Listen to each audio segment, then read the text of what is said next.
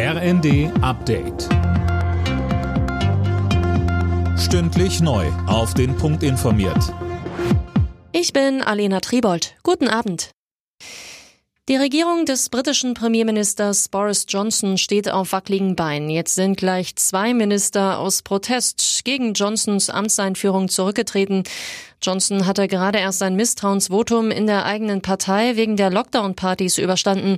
Zuletzt geriet er weiter in die Kritik. Er hatte einen Parteikollegen befördert, dem sexuelle Belästigung vorgeworfen wird. Die Opposition fordert nun schnell Neuwahlen. Wie reagieren, wenn Russland den Gashahn zudreht? Damit hat sich die Bundesregierung beschäftigt und Änderungen am Energiesicherungsgesetz beschlossen. Unter anderem sollen Energieunternehmen Hilfe vom Staat bekommen können. Außerdem gibt es Pläne, die gestiegenen Kosten gleichmäßig auf alle Gaskunden zu verteilen. Mit Blick auf die privaten Haushalte betonte Wirtschaftsminister Habeck für den Fall, der nun wirklich die deutsche Wirtschaft und auch die Gesellschaft hart treffen würde, also einer wirklichen Gasmangellage, wo eine Unterversorgung da ist, werden diese privaten Nutzer als letztes reguliert oder abgeschaltet.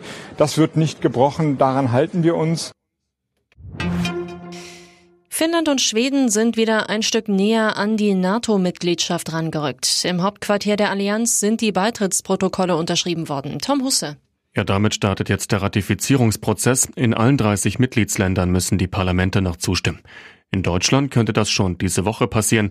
Die Ampelkoalition plant, den Antrag schon morgen in erster Lesung im Bundestag zu behandeln. Freitag könnte dann darüber abgestimmt werden. Danach wäre dann noch der Bundesrat am Zug. Finnland und Schweden hatten nach dem Einmarsch Russlands in die Ukraine ihre jahrzehntelange Neutralität beendet. Deutschland will in zwei Jahren eine weitere Konferenz zum Wiederaufbau der Ukraine abhalten. Das hat Entwicklungsministerin Schulze zum Abschluss des Treffens in Lugano in der Schweiz gesagt. In den kommenden Jahren gehe es um Wiederaufbau, Erholung und Reformen.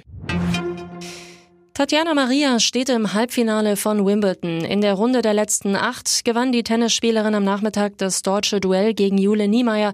Sie setzte sich in drei Sätzen mit 4 zu 6, 6 zu 2 und 7 zu 5 durch. Alle Nachrichten auf rnd.de